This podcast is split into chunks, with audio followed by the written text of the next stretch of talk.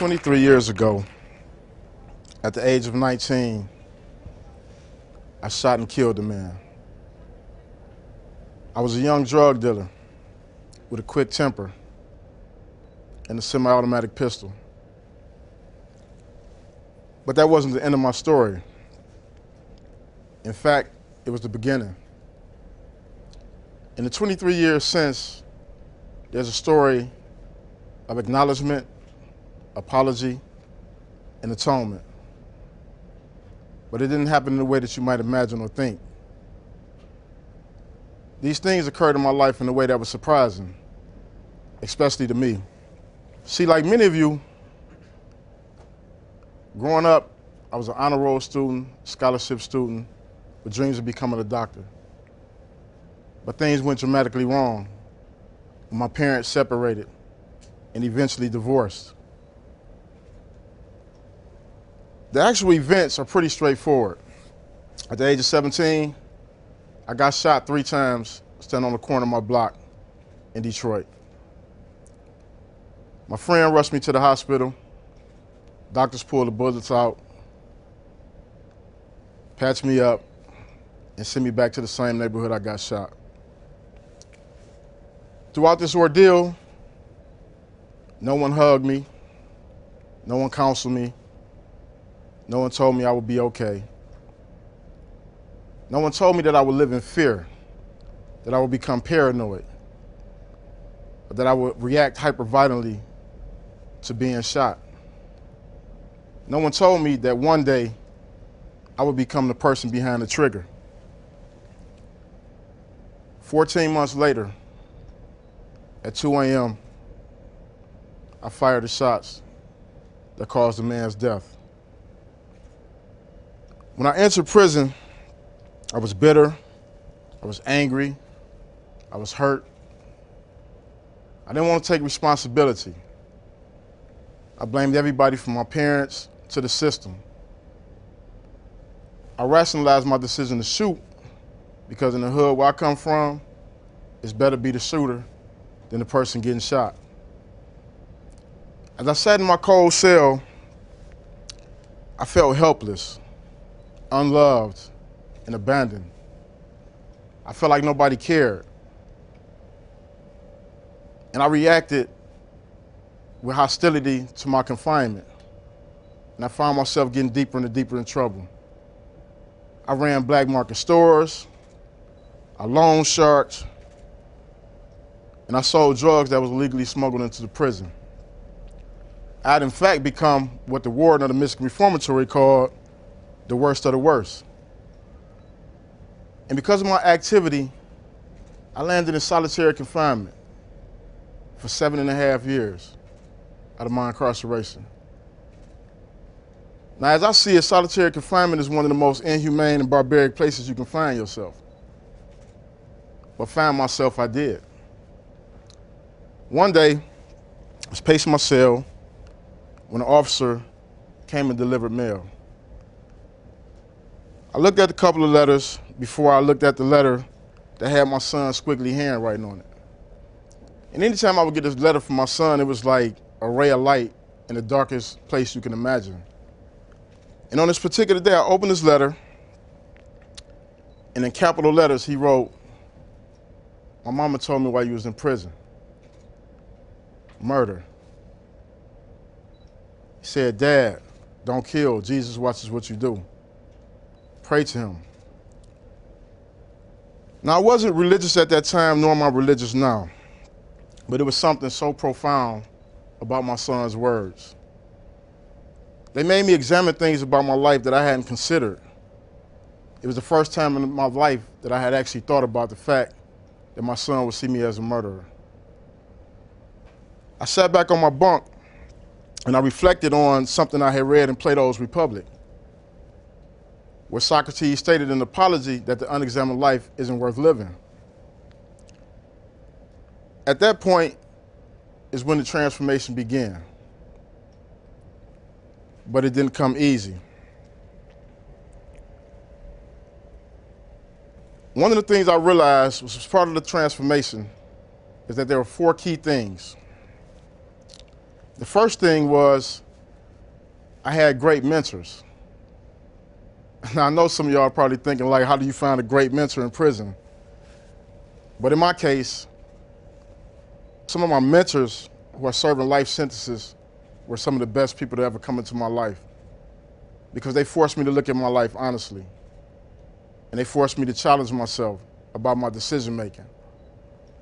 The second thing was literature. Prior to going to prison, I didn't know that there were so many brilliant black poets, authors, and philosophers. And then I had the great fortune of encountering Malcolm X's autobiography. And it shattered every stereotype I had about myself. The third thing was family.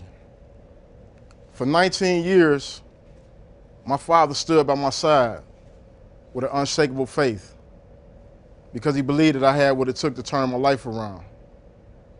I also met an amazing woman who is not a mother my two year old son, Sekou. She taught me how to love myself in a healthy way. The final thing was writing. When I got that letter from my son, I began to write a journal about things I had experienced in my childhood and in prison. And what it did is it opened up my mind to the idea of atonement. Earlier in my incarceration, I had received a letter from one of the relatives of my victim. And in that letter, she told me she forgave me because she realized I was a young child who had been abused and had been through some hardships and just made a series of poor decisions. It was the first time in my life that I ever felt open to forgiving myself. One of the things that happened after that experience is that I thought about the other men who were incarcerated alongside of me and how much I wanted to share this with them. And so I started talking to them about some of their experiences. And I was devastated to realize that most of them came from the same abusive environments. And most of them wanted to help and they wanted to turn it around. But unfortunately, the system that currently holds 2.5 million people in prison is designed a warehouse as opposed to rehabilitate or transform. So I made it up in my mind that if I was ever released from prison, that I would do everything in my power to help change that. 2010, I walked out of prison for the first time after two decades. Now imagine, if you will, Fred Flintstone walking into an episode of The Jetsons. that was pretty much what my life was like. For the first time, I was exposed to the internet, social media, cars that talk like KITT from the Knight Rider. but the thing that fascinated me the most was phone technology. See, when I went to prison, our car phones was this big. It required like two people to carry them. So imagine what it was like when I first grabbed my little Blackberry and I started learning how to text. But the thing is, the people around me, they didn't realize that I had no idea what all these abbreviated texts meant. Like LOL, OMG, LMAO. Until one day I was having a conversation with one of my friends via text, and I asked him to do something, he responded back, K. And I was like, what is K? And he was like, K is okay. So in my head, I was like, well, what the hell is wrong with K? and so I texted him a question mark. And he said, K equals okay. And so I tapped back, F you.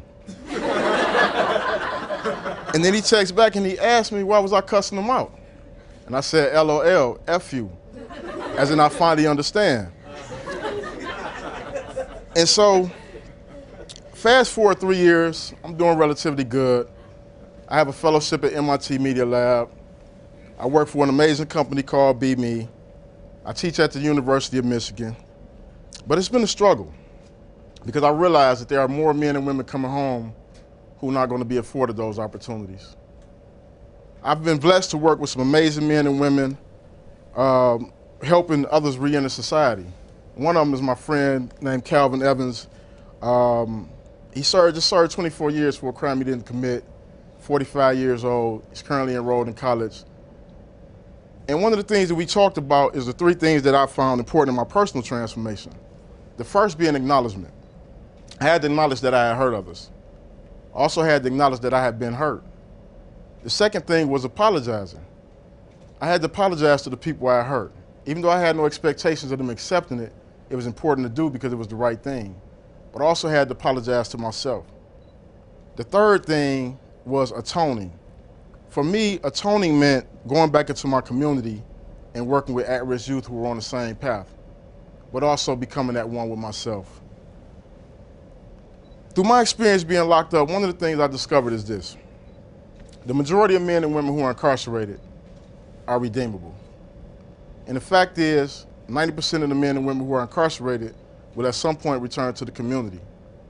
And we have a role in determining what kind of men and women return to our community. My wish today is that we will embrace a more empathetic approach toward how we deal with mass incarceration. That we would do away with the lock them up and throw away the key mentality because it's proven it doesn't work.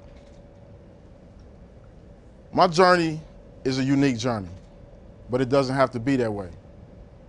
Anybody can have transformation if we create the space for that to happen. So what I'm asking today is that you envision a world where men and women aren't held hostage to their past, where misdeeds and mistakes doesn't define you for the rest of your life. I think collectively we can create that reality. And I hope you do too. Thank you.